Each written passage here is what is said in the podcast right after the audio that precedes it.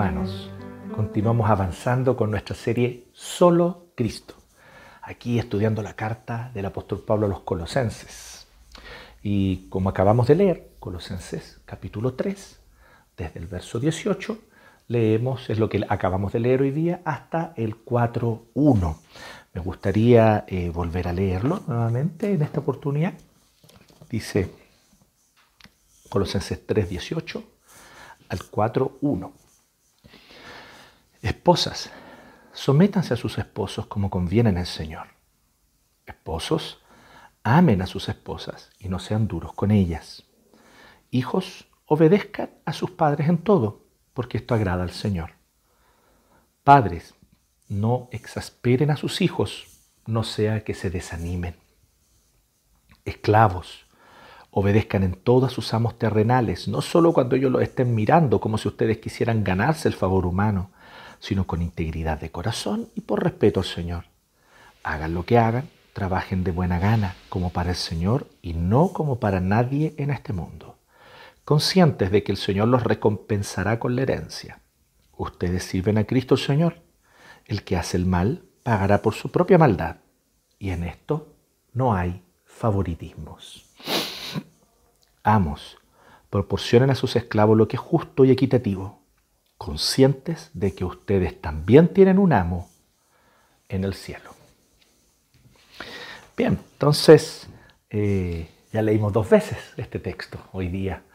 Y lo que nosotros vamos a hablar hoy día es Cristo como principio, centro y fin de la familia y el trabajo. Cristo principio, centro y fin de la familia y el trabajo. Así que los jovencitos que están anotando pueden anotar esto como título, que lo digo ahora nuevamente por última vez. Cristo, dos puntos, principio, centro y fin de la familia y el trabajo. Estos son dos aspectos de la vida humana fundamentales, ¿cierto? La familia y el trabajo. Son fundamentales, son parte esencial de lo que es el ser humano y de lo que conforman nuestras comunidades humanas en todo, en todo lugar, en toda cultura. Eh, desde las culturas más tribales, eh, ¿cierto? Y tradicionales, hasta las culturas más avanzadas, modernas, es la manera como se configuran las familias y cómo nos relacionamos con la vocación y el trabajo, los principales pilares para la construcción de una sociedad. Y aquí es donde yo quiero llamar la atención para lo estratégico de las instrucciones de Pablo. Aquí ustedes que ya han leído las cartas de Pablo, las cartas que el Espíritu Santo inspiró y que están en el Nuevo Testamento, ustedes se van a dar cuenta que hay una preocupación de parte de Dios. Y, esta preocupación entonces la expresa muy claramente el apóstol Pedro, el apóstol Pablo también, ¿cierto? Que es una preocupación con la vida familiar, esposo, esposa, hijos, padres. Y la vida dentro de la casa, de la casa romana. La casa romana es donde también se ejercía el oficio. Y por lo tanto se trabajaba en la casa romana, donde cada uno que tenía oficios allí atendía o allí tenía su taller, era justamente en una sección de su propia casa.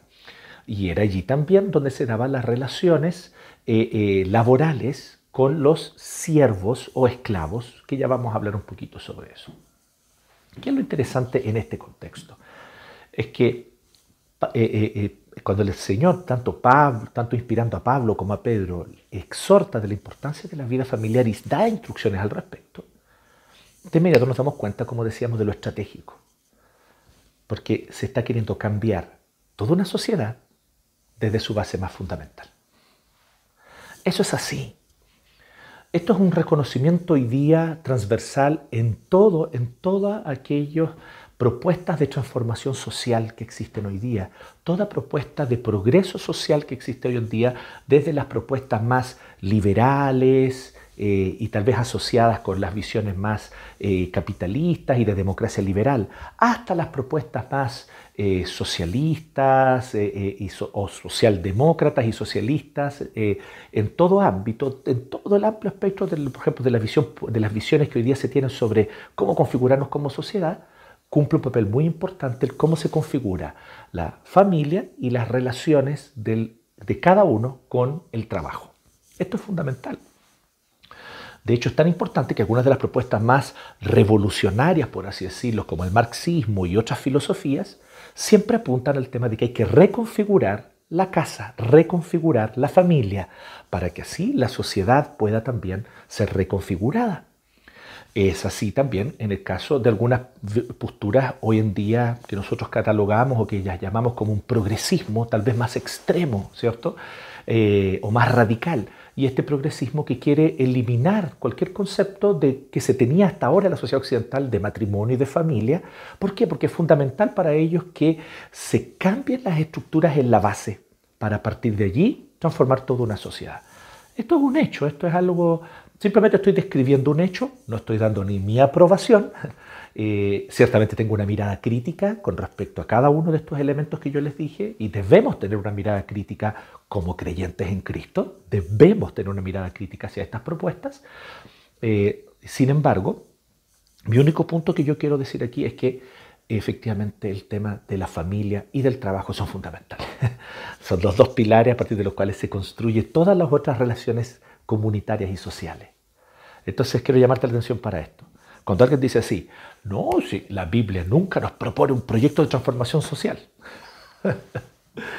Esa persona nunca se ha preocupado por estudiar lo más básico de las instrucciones bíblicas del Nuevo y también del Antiguo Testamento, pero del Nuevo Testamento, queremos dar énfasis aquí, del Nuevo Testamento, que los apóstoles dan. Los apóstoles dan instrucciones que apuntan directamente al corazón de una sociedad, al corazón de una cultura, para desde ese núcleo fundamental, familia y relación con el trabajo, transformar las estructuras sociales.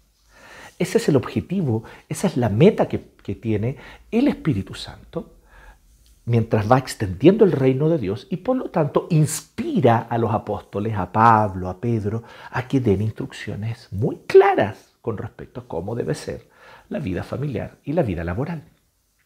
Así que esto es muy, muy profundo y tiene implicancias de transformación. ¿Por qué? Recuerden, esta es la premisa fundamental. Cristo viene a hacer nuevas todas las cosas.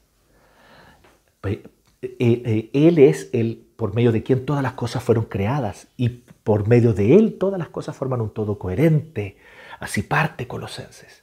Entonces todo el cosmos todo el cosmos está bajo Cristo y Cristo es redentor del cosmos entero. El cristianismo no es una religión privada. El cristianismo no es una devoción simplemente privada de afectos religiosos. Es más que eso, es mucho más. Es el anuncio de que Dios ha irrumpido en la historia para transformar sociedades, culturas y el cosmos entero, para renovar todas las cosas para su propia gloria en Cristo.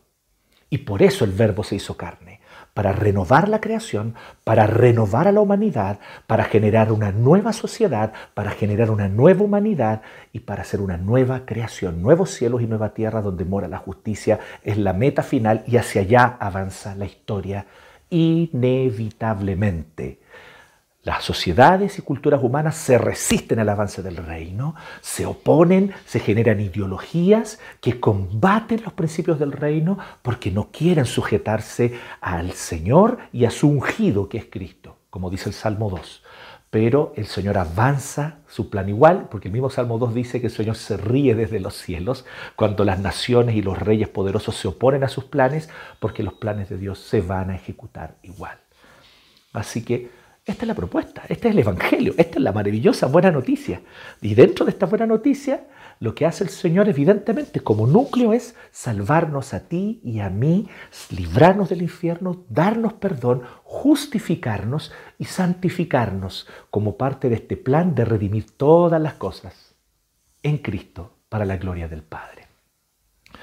Así que, si esto es lo que el Señor quiere, evidentemente sí el Evangelio y si el mensaje del Nuevo Testamento, como claramente se nota en solamente estudiar la intención de los autores, apunta hacia una transformación social y cultural profunda en la raíz. Bueno, dicho eso entonces, hoy yo quiero simplemente decirles que tenemos dos cosas que yo quisiera llamar la atención de este texto. Son dos puntos, así que de nuevo, para los jovencitos que anotaron ya, ¿cierto?, el título, Cristo principio, centro y fin de la familia y el trabajo, ese es el título, vamos a hablar dos puntos hoy día, dos cosas a partir de, esto, de este texto que, quiero llamar la atención al respecto. Y tiene que ver, por lo tanto, con cómo nosotros vivimos nuestras vidas de familia y trabajo. ¿Cómo somos llamados por Dios? Tú y yo, tú mi querida hermana, eres llamada a vivir tu vida familiar, no como a ti te plazca, no como a ti te parezca, no como a ti te atraiga más porque lo leíste en un texto, en un libro, porque te gustó tanto tal pensador o autor que leíste en la universidad o con lo que te encontraste en una charla TED por ahí en el YouTube y te gustó. No, tú eres llamada a vivir y tú eres llamado, mi querido hermano, a vivir tu vida familiar conforme a los parámetros que Cristo tiene. Son parámetros muy claros, son principios muy claros. Evidentemente, dentro de estos principios fundamentales cristianos, bíblicos para vivir la familia, cada familia va a tener sus propios énfasis, estilos y maneras distintas. En eso Dios no quiere uniformizar las familias. Dios no quiere que todas las familias seamos igualitas, todos bonitos, con un antejardín, con un perrito, papá, mamá, hijo, hija, ¿cierto? No, no, Dios, no, nos invita a uniformizar la familia, lo que Dios nos invita es a vivir nuestra vida familiar bajo ciertos principios, bajo ciertos principios. Y estos son los principios, entonces, que yo quisiera destacar hoy día, que son dos. Entonces, ¿cómo vivimos las vidas de familia y de trabajo? ¿Ah? De dos maneras, fundamentalmente. Primero, lo hacemos delante de Dios delante de Dios y para Dios. Delante de Dios y para Dios. Esto es lo primero. Y en segundo lugar, vivimos nuestra vida de familia y trabajo volcados hacia el prójimo. Dos principios fundamentales cristianos. ¿Llevas y cargas el nombre de Cristo, mi hermana? ¿Te llamas cristiana? Así debe caracterizarse tu vida en familia y tu vida laboral por estas dos características. Vive tu trabajo delante de Dios y para Dios. Vive tu familia delante de Dios y para Dios. Vive tu matrimonio delante de Dios y para Dios. Y vive tus relaciones laborales y tu familia y tus relaciones familiares volcada hacia el prójimo, volcada hacia el otro. Mi querido hermano, este llamado es para ti, que dices ser cristiano, que profesas fe en Cristo. A ti el Señor te llama, mi hermano a vivir tu vida laboral y familiar con estas dos características, delante de Dios y para Dios, y volcado hacia el prójimo. Así que estos son los dos principios que vemos en estas breves, claras y directas instrucciones de Pablo, ¿cierto?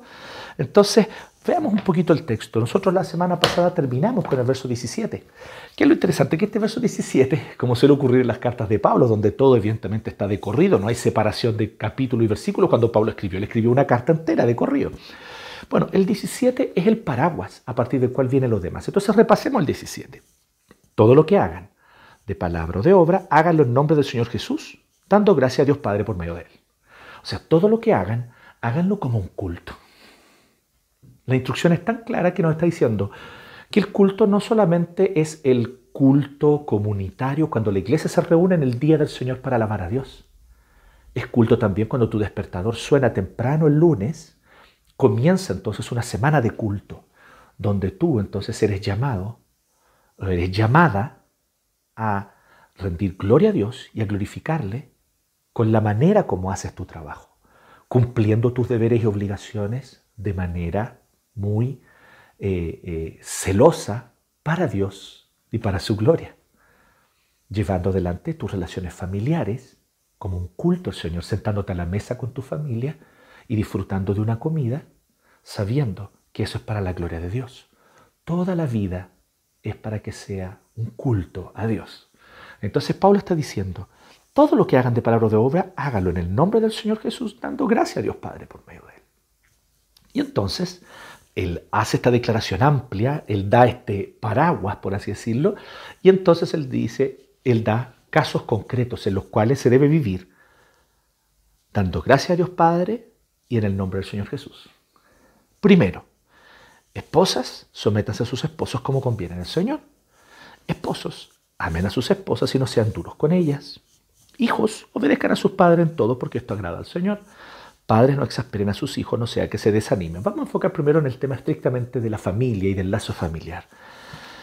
Efectivamente, existían lo que se llamaba en el antiguo imperio romano las instrucciones domésticas. Eran instrucciones de corte moral o incluso a veces moralistas de parte de los estoicos y de otros filósofos que daban instrucciones para la vida doméstica, para la vida del hogar.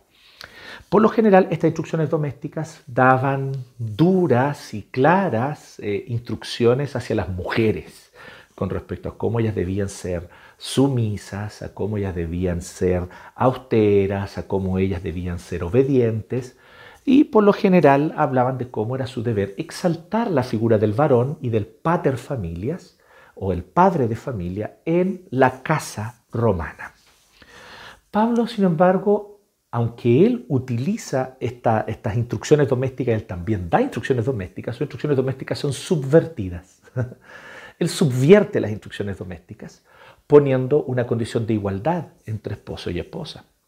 Sin dejar de reconocer el hecho de la autoridad del varón como cabeza, lo cual está muy bien fundamentado desde el Antiguo Testamento y desde el Génesis incluso, el hecho de que el varón sea cabeza no significa en absoluto que él deba ser exaltado como la figura principal y todo en la casa girará alrededor del varón.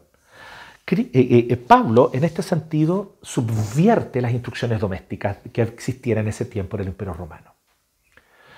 Las instrucciones domésticas, como les decía, hacen lo siguiente. Dan instrucciones a las esposas, a los hijos y a los esclavos para que todo gire en torno a esta figura central, el pater familias, el padre de familia. Usted nunca va a ver a Pablo haciendo eso. Si usted ha leído las instrucciones domésticas de Pablo y de Pedro en el Nuevo Testamento, va a ver que nunca hacen eso. Porque ellos están subvirtiendo, ellos están literalmente dando una enseñanza subversiva. Y cuando hablo de subversiva no hablo de violencia, estoy hablando de una subversión pacífica, de una subversión a partir de acciones cotidianas que tienen un valor transformador que ninguna revolución violenta incendiaria jamás ha tenido ni tendrá. Son las acciones cotidianas las que revolucionan este mundo. Esas son las, revoluciones que cambian todo realmente, las pequeñas revoluciones cotidianas. Y Pablo entonces da una instrucción subversiva y él es más detallado, por ejemplo, en Efesios capítulo 5, ahí da hartos detalles con respecto a cómo debe ser la vida, sobre todo matrimonial, y es muy lindo. Y ciertamente Pablo está diciendo los mismos principios, pero de manera más resumida aquí en Colosenses. Pero la idea fundamental es esta. Esposos, esposas, hijos, esclavos, señores, todos. Para todos hay instrucciones. Entonces la instrucción no es solamente para los que están en una relación de subalteridad. las instrucciones no son solamente para los subalternos, para los que están abajo, para los que tienen que obedecer. La instrucción no es solo para la esposa, para los hijos y los esclavos. Las instrucciones también incluyen a los esposos, a los padres, a los señores. Primera cosa que es distinta.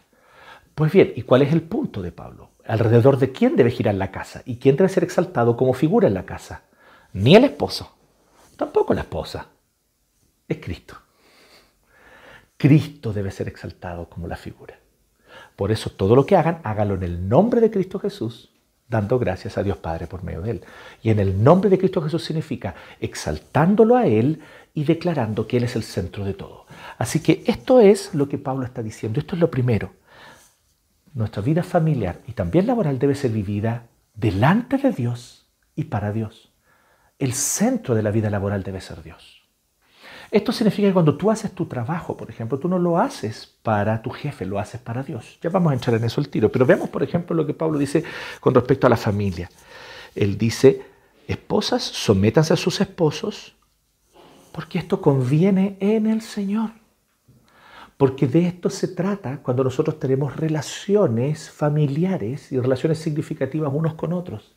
Se trata de cómo en mi relación con mi cónyuge Cristo es exaltado. Esta es la pregunta fundamental que tú tienes que hacerte, mujer cristiana. ¿Cómo Cristo es exaltado en la manera como me relaciono con mi esposo? ¿Cómo yo exalto a Cristo en la manera como me relaciono con mi esposo? Si tú estás ocupada, preocupada, y dedicada a exaltar tu propia figura porque crees que tú como mujer has sido pasada a llevar o las mujeres históricamente han sido pasadas a llevar y crees que es importante reivindicar a la mujer. Todo esto son objetivos y visiones muy nobles a todo esto. Incluso a la luz de la escritura y del mismo ejemplo de Jesús son cosas muy nobles, no tienen nada de negativa. El problema es cuando este es el centro, esta es tu motivación y esto es lo que te mueve. Cuando a ti te mueve una agenda de reivindicación de la mujer, de reivindicación de mi valor como esposa, de mi valor como mujer, y estos discursos que giran hoy día en nuestra cultura abundantemente comienzan a ser el centro y motivación principal, comienza a ocurrir entonces una destrucción lenta de la vida familiar. Y tú comienzas a minar y en ti se cumplen las palabras de Proverbios que nos dice que la mujer necia con sus propias manos destruye su casa. La mujer sabia edifica su casa, pero la necia con sus propias manos la destruye. ¿Y todo por qué? Por prestar demasiada atención y oídos a tendencias culturales, ideológicas y políticas de este tiempo, más que a la palabra de tu Señor, de tu Dios, de tu Redentor. Entonces hay que tener ojo allí. No estamos diciendo que las agendas de esos movimientos sean malas, vuelvo a decir, muchos aspectos de esa agenda son incluso necesarios. Sin embargo, en tu relación con tu esposo, tu objetivo no tiene que ser ni reivindicar tu persona y tu figura y tu papel como mujer, ni tampoco, ciertamente, como en algunas instrucciones a veces se escuchan en contextos evangélicos o ultraconservadores, exaltar la figura del esposo para levantarlo a él y que todo gire en torno a él, como era la antigua casa romana, como era el antiguo oikos, que era el nombre técnico que tenía en el griego, ¿cierto? La casa romana, el antiguo oikos, donde todo giraba en torno al pater familia. No, tampoco te estoy diciendo que tienes que exaltar la figura de tu marido, te estoy diciendo exalta a Cristo. Te estoy diciendo que Cristo sea honrado cada vez que tú le diriges la palabra a tu esposo, sea para la gloria de Cristo. Cada vez que tú te relacionas con Él y buscas tener una relación significativa y buscas tener una conexión, que esa conexión sea para la gloria de Cristo. Entonces, ¿qué es lo que hace el apóstol Pablo? Él observa que tiene que ser en el Señor. Y usted va a ver que esto todo el tiempo lo dice. Esto agrada al Señor, verso 20, ¿cierto? El, eh, cuando le habla a los esclavos, ¿cierto? Dice claramente en el 22, eh, por respeto al Señor. 23, como para el Señor. Eh, conscientes de que el Señor, porque ustedes sirven a Cristo el Señor. Y a los amos les dice, recuerden que ustedes tienen un Señor, un amo también en el cielo. Entonces es muy potente la idea de todo tiene que girar en torno a Cristo. Esta es una subversión del oikos romano. Pablo está dando instrucciones subversivas de una subversión cotidiana, de una subversión sencilla, de hacer crecer, cultivar una nueva forma de vivir el hogar. Delante de Dios y para Dios. Todo lo que hagamos. Foquemos un poquito en lo que son los esclavos. Recordemos que aquí estamos hablando del el oikos romano del siglo I. Así que los esclavos tenían una relación muy parecida a la que tienen los empleados hoy día.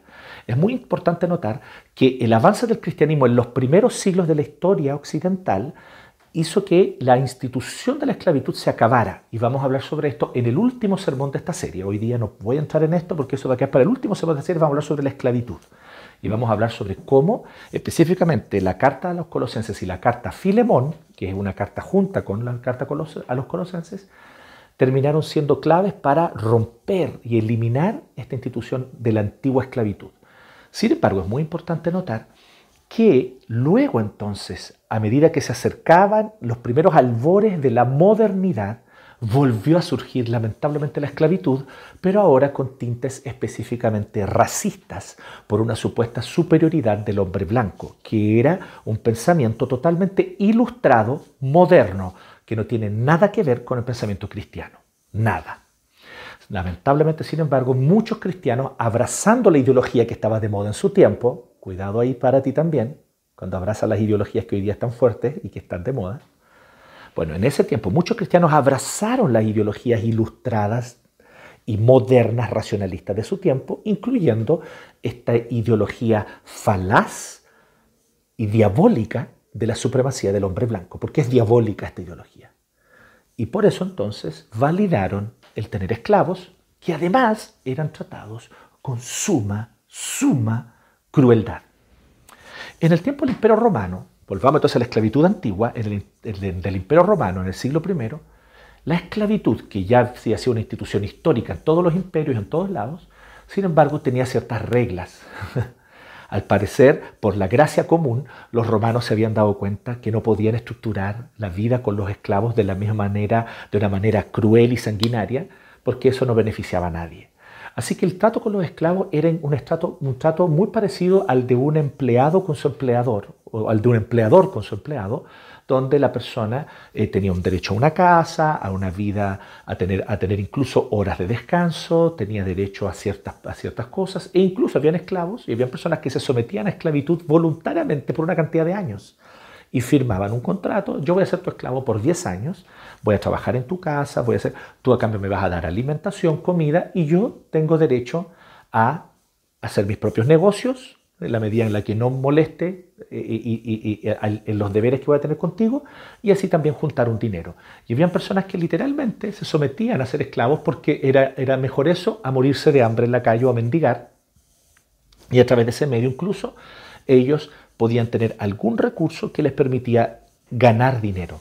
No sé si enriquecerse, pero al menos ganar dinero. Y después de 10, 15 o 20 años sirviendo como esclavos a alguien, eran liberados, se acababa el contrato y se iban con una cierta suma de dinero, una especie de jubilación, se iban para ellos entonces ya se iban como ciudadanos libres. O sea, había muchas reglas interesantes en cómo era la esclavitud en el Imperio Romano. Así que cuando aquí habla de esclavos, está hablando en un sentido muy parecido, muy parecido a lo que hoy día sería para un empleado decirle algo, a alguien que tiene un contrato, y decirle entonces a la persona, mira, tú que trabajas para alguien, tú que eres un empleado tal vez de un organismo público, o tú que trabajas para una empresa privada, o tú que trabajas para una pequeña empresa familiar y eres parte de, esta, de este emprendimiento como un funcionario, bueno, tú obedezca en todo a sus jefes. No solo cuando yo lo estén mirando, como si ustedes quisieran ganarse el favor humano. Entonces aquí Pablo es muy claro. No vayas a trabajar para cumplir con tus deberes con tus jefes, porque te vas a decepcionar, vas a hacer muchas cosas mal hechas y no solo eso, si tu jefe es alguien especialmente injusto, que es muy probable, en este mundo caído los jefes injustos abundan, tú no vas a hacer bien tu pega y te vas a autojustificar tu pecado. Porque es pecado no hacer bien tu trabajo, es pecado sacar la vuelta en el trabajo, es pecado usar las horas laborales para quedarte en el Instagram o en el Facebook. Es pecado cuando nosotros, en vez de cumplir con nuestros deberes laborales, dedicamos ese tiempo a otras cosas. Es pecado que llegues atrasado todos los domingos. Estás pecando, mi hermano. Arrepiéntete, pídele perdón al Señor, porque el Señor te puso en ese trabajo para que cumplas con tu deber. Y tú te comprometiste en un contrato. Y ese contrato no lo hiciste solo con un jefe, lo hiciste delante de Dios. Y tú dijiste que tu horario de llegada era a las 8, pues llega a las 8, no 8.10, no 8.05, no 8.15. Tu hora de llegada es a las 8. En todo esto, tú debes honrar a tu Señor. Eso es lo que te está diciendo.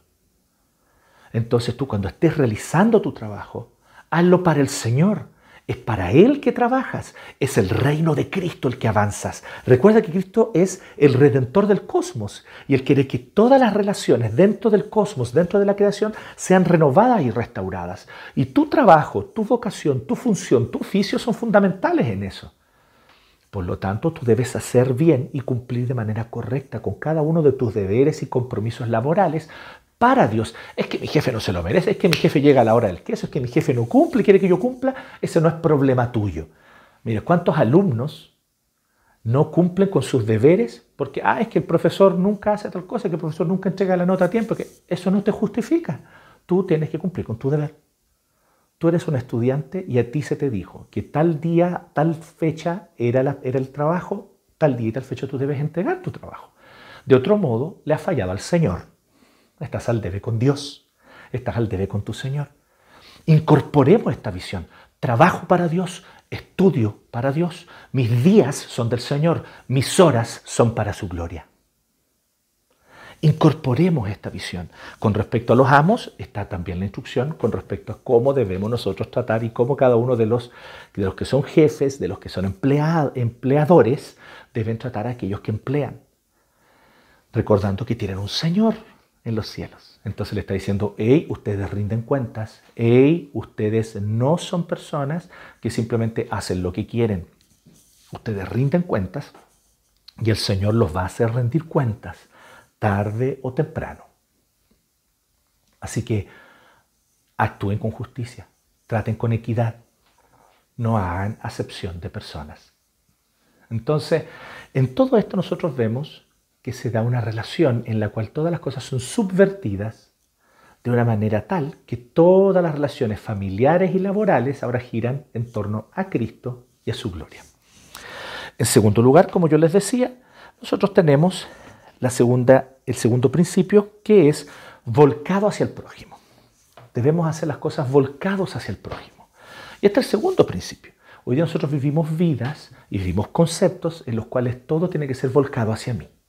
Mi bienestar, mi sentirme bien. Yo tengo que sentirme bien. Yo tengo que estar bien.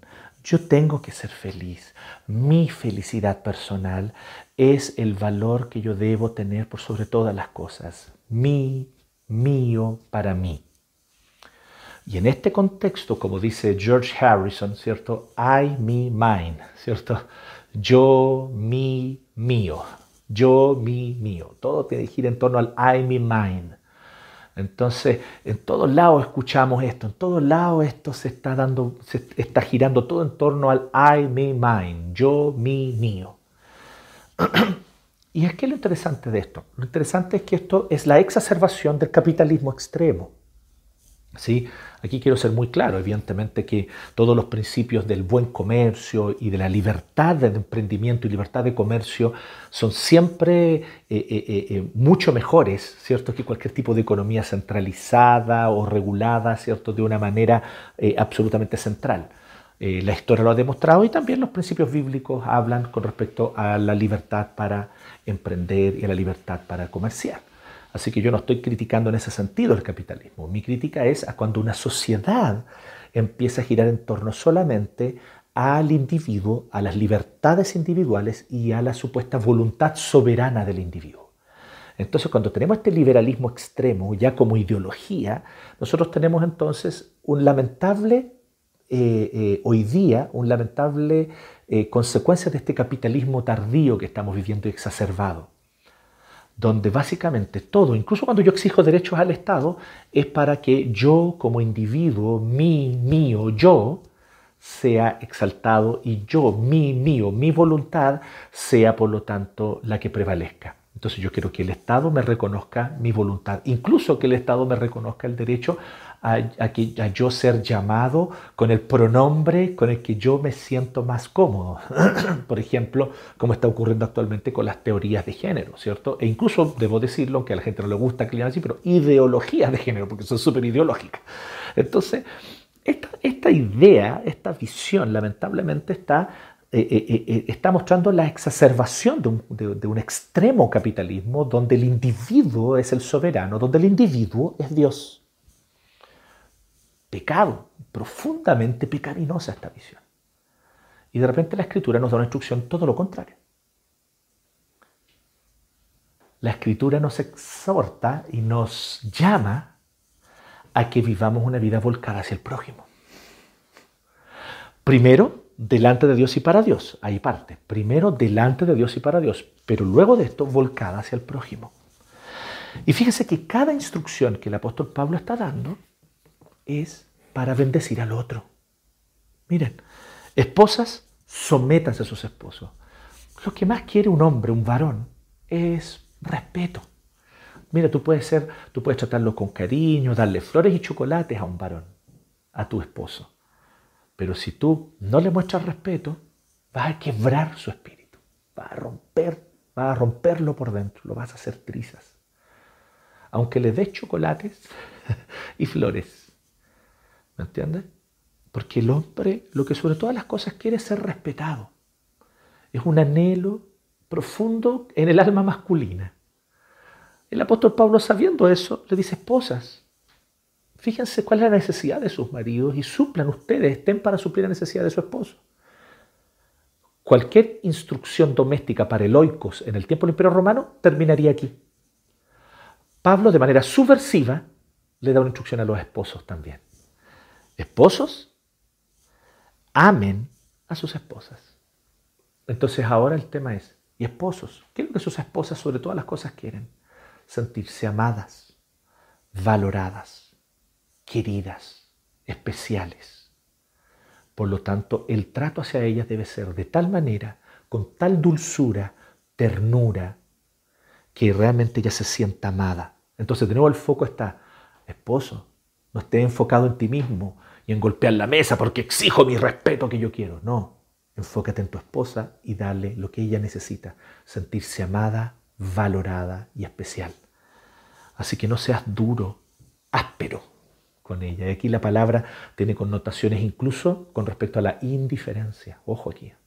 Pues, ah, no sean duros con ella. Yo no soy duro con mi esposa, yo nunca le hablo fuerte, yo no le hablo golpeado. Sí, pero tampoco la pesco, tampoco le doy tiempo, tampoco le dedico atención. Un pecado que muchos de nosotros esposos cometemos. Debemos arrepentirnos. No ser duros con nuestra esposa significa no solamente no tratarlas con dureza, lo cual ciertamente es inaceptable. Es vaso frágil, dice el apóstol Pablo, y así la debes tratar, con respeto, con delicadeza y con cuidado no a gritos. Es que yo nunca le he golpeado, claro, pero es violento que golpees las sillas, que patees las sillas y golpees la mesa. Es que yo nunca le he pegado a ella, pero al pegarle ese golpe a la pared estás entrando en una amenaza implícita. Al ponerte y levantarte así contra ella y acercar tu rostro a ella en una actitud amenazante, tú lo que estás haciendo es siendo violento con tu esposa. Estás en pecado y eres un poco hombre. Debes arrepentirte. Tu masculinidad está tóxica y torcida. Vuélvete al Señor antes que sea tarde. Porque aquel que no honra a sus esposas tratándolas con amor y delicadeza, el Señor no oye sus oraciones. Lo dice el apóstol Pedro, léelo en tu propia Biblia. Las oraciones de muchos de ustedes hombres no están siendo oídas porque no están tratando a sus esposas con amor. Entonces él dice, esposo, amen a sus esposas, no sean duros, volcado hacia lo que ella necesita. Por otro lado, la esposa, cuando está enfocada, ay, quiero mi reivindicación como mujer, quiero mi reivindicación y mi lugar como mujer, quiero... Se olvida de la instrucción bíblica. Tú tienes que estar atenta a la necesidad de tu esposo para proveerle lo que necesita. ¿Qué es lo que necesita sobre todas las cosas? ¿Qué es lo que el alma masculina sobre todas las cosas anhela? Ser respetado, ser admirado. Allí está, decirle, Qué bien hacer las cosas. Gracias por esforzarte. Gracias por levantarte temprano y salir a buscar el sustento para nuestra casa. O gracias por cuidar la casa. También, no, no por ayudarme. Sabemos que no ese es el concepto. ¿no? no es como, ay, si mi marido me ayuda en la casa. No. Es labor de ambos. Pero honralo también. Dale las gracias. Eso no significa, hoy estás haciendo tu pega nomás.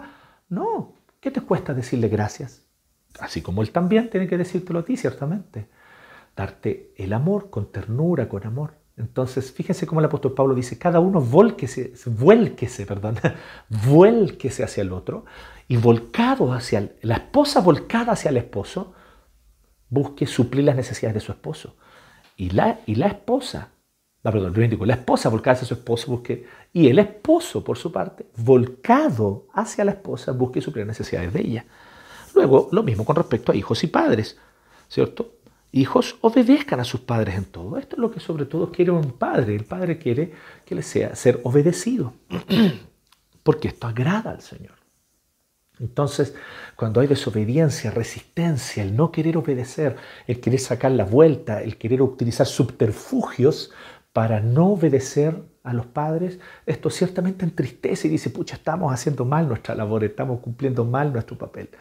Pero cuando tú como hijo, tú que ya no eres un hijo pequeño, ya estás más grande, entiendes las cosas, a tus padres los pone contentos ver tu obediencia, ver que tú tomas en serio sus instrucciones y las valoras. Y ciertamente, padres, aquí viene algo muy interesante, totalmente subversivo, hay instrucciones para los padres. De nuevo, las instrucciones del oikos romano eran solo para los hijos, pero había instrucciones para los padres. Solo se hacían exigencias duras hacia los hijos. Pero aquí hay una exigencia muy clara hacia los padres. No exasperen a sus hijos, no los muevan a ira, no los hagan llenarse de enojo, no sean duros, por lo tanto, no sean excesivamente exigentes, de tal manera que quiebres el espíritu de tus hijos. Tú lo que tienes que hacer es valorar sus iniciativas, despertar la autonomía de tu hijo, valorar aquellas cosas que son sus intereses, aunque no sean los tuyos, o aunque no sean los que tú querías para él o para ella. Pero tú valora los intereses de tu hijo, no dejes que ellos se desanimen como dice también en otra parte, desanimen a sus hijos. Hay muchos padres que los desanimen. Muchas veces nosotros como padres pecamos con exigencias a nuestros hijos que no son exigencias bíblicas, son exigencias culturales, familiares, que mi papá a mí me exigió así. Pero ¿por qué tú tienes que necesariamente exigirle eso a tu hijo?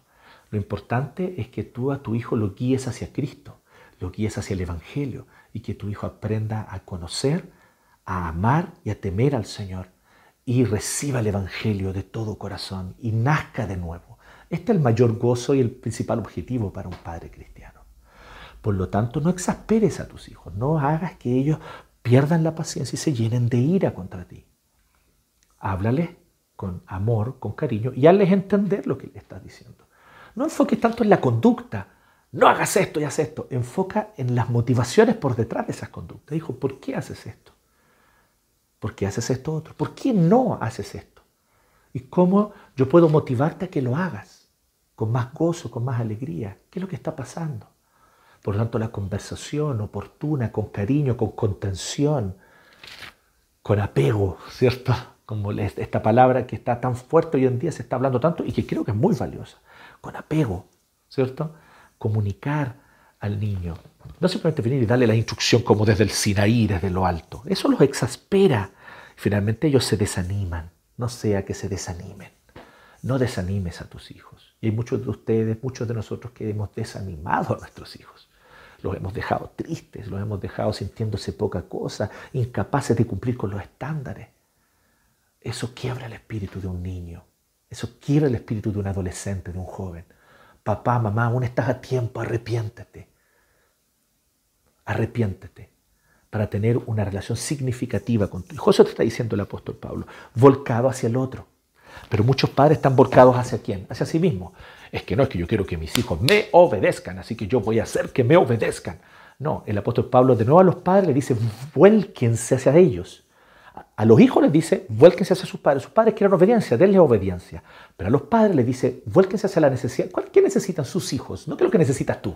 Yo sé que tú necesitas obediencia, pero deja eso en un segundo plano. ¿Qué es lo que tu hijo necesita, papá? ¿Qué es lo que tu hija necesita, papá, mamá? Vuélcate hacia él, hacia ella. Ah, necesita ánimo, necesita contención, necesita valoración, necesita sentirse valorado, valorada. Necesita que yo le, lo anime y le diga, tú puedes, vamos. Yo te voy a ayudar, yo voy a estar contigo. Yo creo en tus capacidades. Y no exasperarlos, no desanimarlos volcado hacia el otro. Y lo mismo también con relación a los esclavos. Vuelvo a decir, vamos a hablar en un último mensaje sobre el tema de la esclavitud y hacia los amos, ni decir, o sea, los amos claramente, ¿qué es lo que dicen? Proporciona a sus esclavos lo que es justo y equitativo. Claro, ¿qué es lo que un amo pensaba en el tiempo de Loicos? Ah, bueno, yo tengo que ser exaltado y los esclavos tienen que someterse a mí, como sea, y yo dentro de las condiciones que sea. Cualquiera sean las condiciones que yo les dé, ellos tienen que aguantárselas. Pero no es lo que está diciendo Pablo. Pablo de nuevo subvierte las instrucciones domésticas del imperio romano. Y lo que él hace es darle instrucciones a los señores de volcarse hacia las necesidades de sus siervos, de sus empleados, por así decirlo. Y les dice entonces, pues bien, ustedes amos, denle a sus esclavos lo que es justo y equitativo. Vuélquense hacia las necesidades de ellos. ¿Eres jefe? Ay, quiero que se me respete como jefe. Soy el gerente aquí, soy el dueño, soy el dueño de este emprendimiento, soy soy el, soy el que tiene a cargo esto, así que yo quiero que ustedes estén a mi servicio. Vuélcate hacia los que están bajo tu responsabilidad, vuélcate hacia las necesidades de ellos, te está diciendo la palabra. ¿Qué es lo que necesita fulano? ¿Qué es lo que necesita ciclana? ¿Qué es lo que necesita la fulanita? Que trabajan para ti y tienen que rendirte cuentas a ti como jefe. Pero piensa en las necesidades de ellos. Hoy día eso es, eso es totalmente subversivo, ¿no? Totalmente contraintuitivo. Ningún jefe está pensando en eso. Todos los jefes están pensando en cómo ellos cumplen mejor su función y en cómo estos empleados bajo él cumplen mejor las funciones para que así los objetivos de la empresa salgan adelante. Pero él te está diciendo, vuélcate hacia ellos y piensa en lo que ellos necesitan. Provéeles lo que ellos necesitan. Sé justo, sé equitativo. Ese trabajo tiene un costo. Paga lo que corresponde. Paga lo que corresponde. Sí, podrías pagarle el mínimo y listo, probablemente. Pero tú sabes que tienes capacidad de aumentarle ese sueldo. Hazlo. Si has sido un buen trabajador, has sido fiel, ha, dedicado horas, muchas veces levantándose temprano desde su casa para tomar un transporte hasta el lugar de trabajo, luego tomando transporte de vuelta, por lo tanto perdiendo horas con su familia, para ayudar que tu empresa prospere, honralo con un salario digno. si estás con la capacidad de hacerlo, hazlo. Esta es la manera como nosotros somos justos y equitativos también. Entonces Pablo está diciendo, vuélcate hacia las necesidades del otro. Piensen en el potencial revolucionario de estas dos instrucciones. Hagamos todo delante de Dios y para Dios. Hagamos todo volcado hacia las necesidades del prójimo primero. Francisco de Asís, ¿cierto? Que todo esto ahora, eh, recién pasó el, 4 de octubre, fue el día de San Francisco de Asís en el, en el calendario católico. Bueno, Francisco de Asís siempre he pensado que en muchas de sus actitudes, tal vez no en todo, tengo críticas hacia parte de su teología, ciertamente, pero en varias de sus actitudes él fue como un evangélico antes de la reforma. fue como un evangélico en algunas cosas, él ya era un pre-evangélico. Y en una de las oraciones él dice eso, ¿no? Él dice al Señor, hazme un instrumento de tu paz, que donde hay odio yo lleve el amor que donde, que donde hay eh, discordia, yo lleve el perdón. Y entonces él dice, Señor, enséñame que primero debo dar antes que recibir. Que primero debo preocuparme de amar antes que de ser amado. Que es más valioso e importante entregar a que se me entregue. Qué potente oración ¿no? de Francisco de Asís. Y creo que es una oración que nosotros debemos incorporar porque creo que esta oración refleja totalmente la ética de Jesús y la ética bíblica. No es porque Francisco de Asís lo dijo, es porque refleja la ética bíblica. Más, más bienaventurado es dar que recibir, dice la Biblia. Vuélcate hacia el prójimo. Tú eres segundo. Tú no eres primero. Primero está Dios y junto con Dios está tu prójimo. Y aquí se resume toda la ley y los profetas. Amarás al Señor tu Dios con todo tu corazón, tu alma y tus fuerzas. Y a tu prójimo como a ti mismo. Esposa, ¿cómo te gustaría a ti que te trataran si tú fueras el marido? Así trata a tu esposo. Esposo, ¿cómo quisieras tú ser valorado si tú fueras esposa? Pues eso dale a tu esposa. Hijo, ¿cómo te, te gustaría que te trataran si tú fueras un papá?